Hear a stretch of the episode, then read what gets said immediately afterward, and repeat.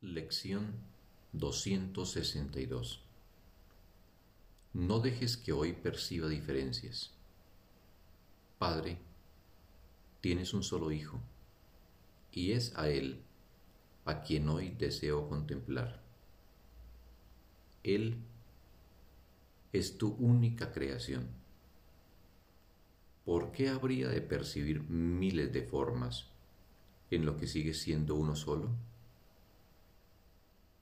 ¿Por qué habría de darle miles de nombres cuando con uno solo basta?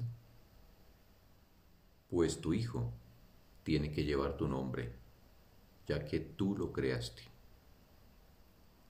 No permitas que lo vea como algo ajeno a su Padre o a mí, pues Él es parte de mí, así como yo parte de Él y ambos somos parte de ti que eres nuestra fuente.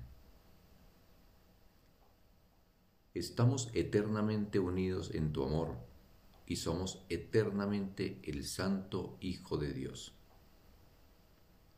Nosotros, que somos uno, queremos reconocer en este día la verdad acerca de nosotros mismos.